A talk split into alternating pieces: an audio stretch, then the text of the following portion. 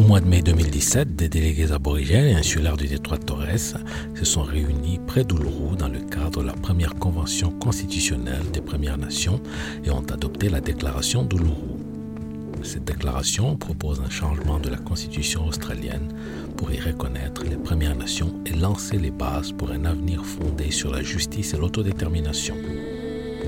Nous, réunis à la Convention constitutionnelle nationale de 2017, National Constitutional Convention, tous les horizons sous le ciel de l'hémisphère sud, faisons cette déclaration du fond du cœur. Nos tribus aborigènes et insulaires du détroit Torres étaient les premières nations souveraines du continent australien et de ses îles adjacentes et jouissaient de cette propriété selon nos propres lois et coutumes.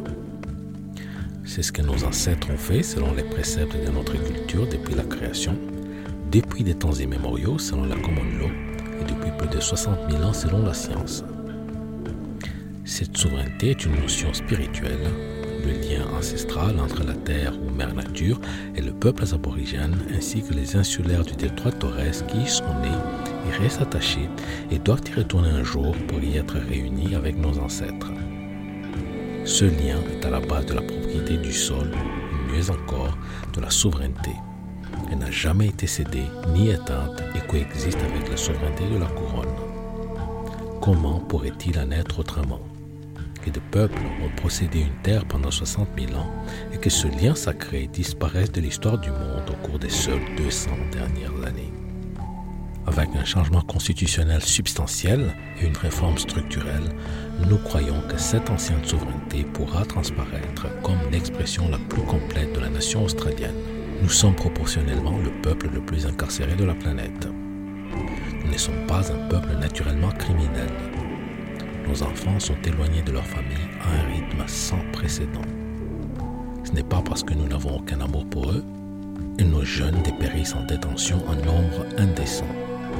Ils devraient être notre espoir pour l'avenir. Ces dimensions de notre crise témoignent clairement du caractère structurel de notre problème. C'est là le tourment de notre impuissance. Nous voulons des réformes constitutionnelles pour autonomiser notre peuple et prendre une place légitime dans notre propre pays. Lorsque nous aurons le pouvoir sur notre destin, nos enfants s'épanouiront. Ils marcheront dans deux mondes et leur culture sera un cadeau pour leur pays. Nous appelons à la création d'une voix des Premières Nations, First Nations Voice, inscrite dans la Constitution. Makarata est le point culminant de notre programme. Le rassemblement après une lutte. Reflète nos aspirations pour une relation juste et sincère avec le peuple d'Australie un meilleur avenir pour nos enfants fondé sur la justice et l'autodétermination. Nous demandons une commission Makarata pour superviser un processus de conclusion d'accord entre les gouvernements et les Premières Nations et dire la vérité sur notre histoire. En 1967, on nous a compté. En 2017, nous cherchons à être entendus. Nous quittons notre camp de base et commençons notre longue marche à travers ce vaste pays.